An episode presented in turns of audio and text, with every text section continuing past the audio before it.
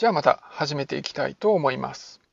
今日はですね、サンクコストファラシーって呼ばれるものの話をしていきたいと思います。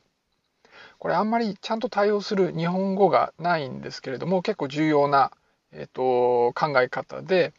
えー、このサンクコストファラシーっていうのは一度投資をしてしまうとまそこから、えー、それをやめるのが難しいっていうような、えーと誤りのことなんですね。まあ、例えば、えーと、映画を見てたとします。まあ、1800円とか払って、まあ、映画を見始めるわけですね。でそれを見始めてあなんかこれつまんないって思った時に、えーと、見るのをやめてしまえば、えーと、時間を無駄にしないで済むわけなんですね。追加の投資をしないで済むわけなんだけれども、えーと、1800円払ってしまったんでやめてしまうということができないっていう、えー、とそういうことなんです。こう見るのを途中でやめても最後まで見てしまっても1800円っていうのはどっちみち返ってこないんですね。でこういうタイプのコストのことをサンクコストって言います。えーと、だから沈んでしまったコストってことですね。もう回収できないんでこのコストのことは本来無視するべきなんです。でそれは無視してその時点でまあベストを判断するべきなんですね。だからお金を払わずにえーと、映画を見た時と同じ判断をまあするべきだということになるわけです。まあ、あんまり映画をこうお金払わずに見るっていう機会ないんですけれども例えばテレビを見ていて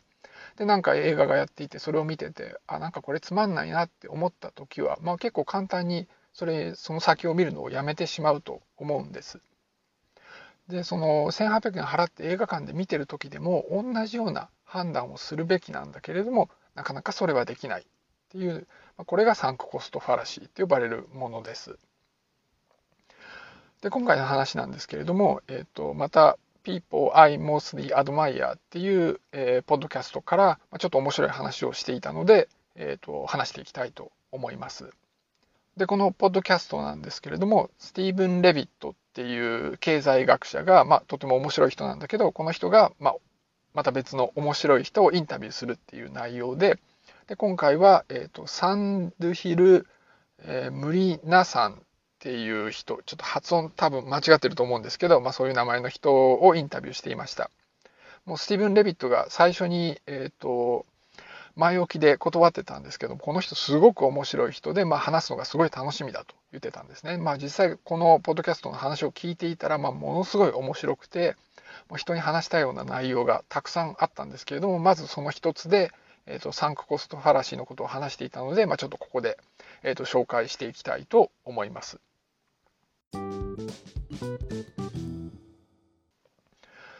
でこのポッドキャストで話してたインタビューの中で、まあ、面白い思考実験の話をしていたんですね。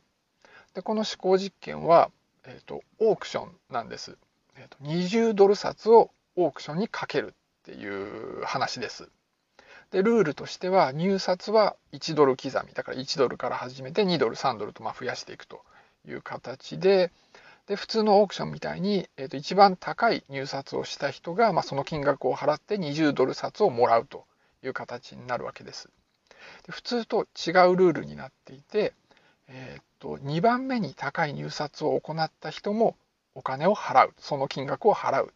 でもこの人は20ドルはもらえないっていうルールでやろうっていうことになってました。じゃあこのルールで、えーと、このオークションをした時に何が起こるかですね。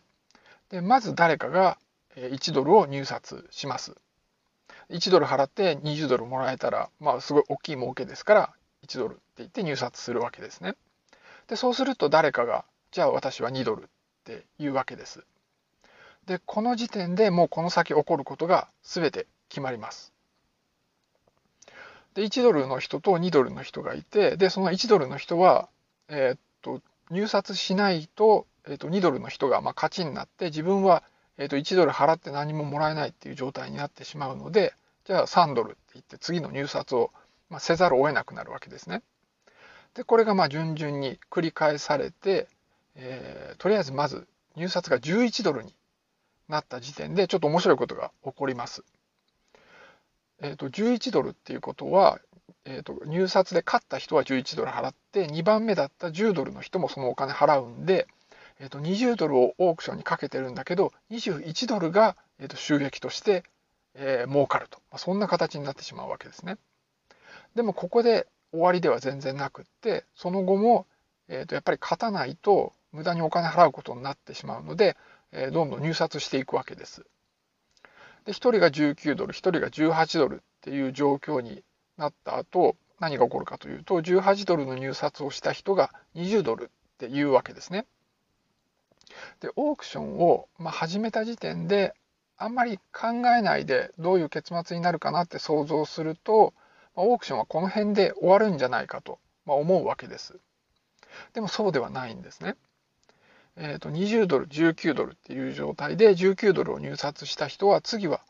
21ドルの入札をせざるせざるを得なくなるんです。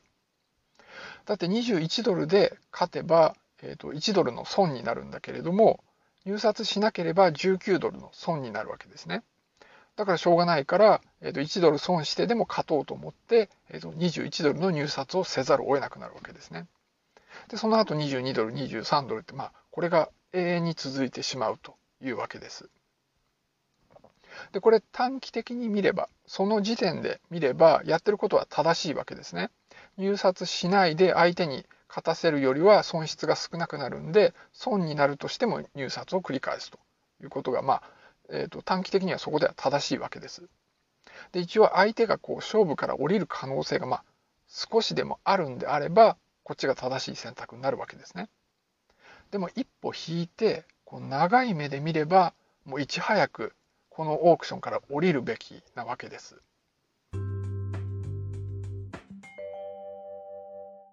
この実験なんですけれども、まあ、普通のオークションとは違うわけですね。でもこの方が現実をより表しているっていう点もあります。例えばですね、なんか目標があって頑張ってるわけです。オリンピックに出たいとか、あるいは好きな女の子がいて、その子に、えー、アタックしたいとか、あとは普通にこうどっかの会社で何かの事業をやってるとか、まあ、そういう時ですね。で、オリンピックとかだったら、出られても出られなくても、こうそのために時間と労力を費やさなきゃいけないというのは変わらないわけですね。こうギリギリのところでオリンピック出場権を得られなかったとしてもすでに払ってしまったえー、コストっていうのはもうどうしようもないわけです。だから現実社会でコストを考えるのに、まあ、このオークションはより近いっていう形になってるわけです。あとはですね、こう2ドルずつ、まコストが上がっていったわけですね、このオークションでは。でそうするとこう1回に上がるコストっていうのがそんなに大きくないんで、まあ、ちょっと続けてしまおうって考えてしまうっていうところが現実にもよく似てます。こうオリンピックの場合ですねこう、まあ、毎日ずっと厳しいトレーニングをしてるわけですね。でも出られるかどうか分かんないっていうのが、まあ、ずっと続くわけです。でそうした時にじゃあもうやめてしまおうかって思うんだけれども、まあ、今日やめてしまうよりも、まあ、もう一日頑張ろうと。別にやめるのはいつでもできるんだから、まあ、1日分ちょっと頑張ってみようと、まあ、思うわけです。そんなふうに思えるのは1日分のコストっていうのはそんなに大きくないんで、ま、そういう考えになるわけですね。でもその連続で、まあ、コストっていうのはすごい積み上がっていくわけです。まあ、オリンピックであれば4年に1回こう大きな転機があるわけなんだけれども、まあ、そうでもないものっていうのも多いですよね。例えばなんか今やってる仕事に不満があって、まあ、仕事辞めて新しいことをした方がいいんじゃないかと思っていてもやめるのっていつでもできるから、まもう少しやってみてもう一遍考えようって、ま思っちゃうわけです。それからこのサンクコストファラシーなんですけども別名があってコンコルド効果って呼ばれます。あのもう今なくなってしまったんですけれどもこう超音速の旅客機コンコルドっていうのがあってまあえーと、そういうのが、ま運行してたわけなんですね。でもそれって赤字の連続だったんです。でもなかなか終わらなかったんです。こうもう少しもう少しと投資をし続けて、まあ、大きな赤字で最終的にやめることになったというわけなんです。でどうしてこうあともう一日とかもう一月とか言って続けてしまうのかなんですけれどもそれはやっぱりこう考えの中に明日には状況が少しは変わってるかもと思ってしまうからだと思われるわけです。さっきの入札の件でも、えっと、可能性としては相手が降りる可能性もあるので、えー、ひょっとしたら状況が変わってるかもしれないから、まあ、投資をしようっていうふうになっていくわけですね。で映画の例もまあ同じで1800円払って映画を見てて最初つまらないと思っても見続けるんだけれどもそれはやっぱりひょっとしたらこう途中から面白くなっていって投資した分を回収できるんではないかっていう考えになって最後まで見てしまうっていうのがあるわけです。でも実際はですね状況が変わらないことの方が多いんですね。こう明日が今日と結局同じであることっていうことの方が明日が変わってる場合よりもはるかに多いというわけなんです。もちろん変わらないこともちろん変わることもあるんだけれども変わらないことの方がずっと多いってわけですね。でその間にもこうコストが少しずつではあるんだけれども積み上がっていくわけです。だからこれまでのコストにとらわれないでもっと遠くの先を見て判断する必要があると、ま、そういうことのようです。でもなかなかそういうふうにこう判断できないのは、まあ、一つとし一つにはこう人間は現状を維持しようとするバイアスが強くあるっていうことがあります。こうずっと前のエピソードで決められないことを決めようとする時には状況が変わるような選択をした方がいいっていうような話がありました。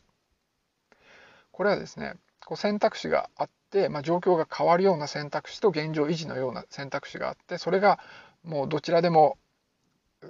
こうどちらもいいように見えて決められないどちらも悪いように見えて決められない、まあ、そういうこう引き分けの状態にあると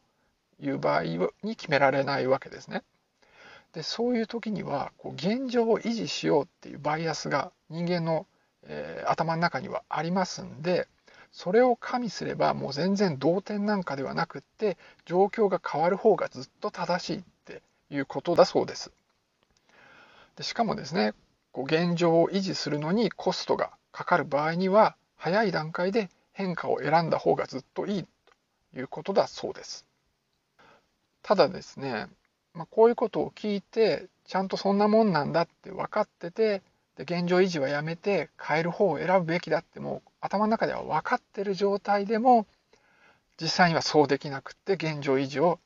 選んでしまいます。僕もそうだしレビットもそう言ってましたなんかすごく怖く感じるわけですね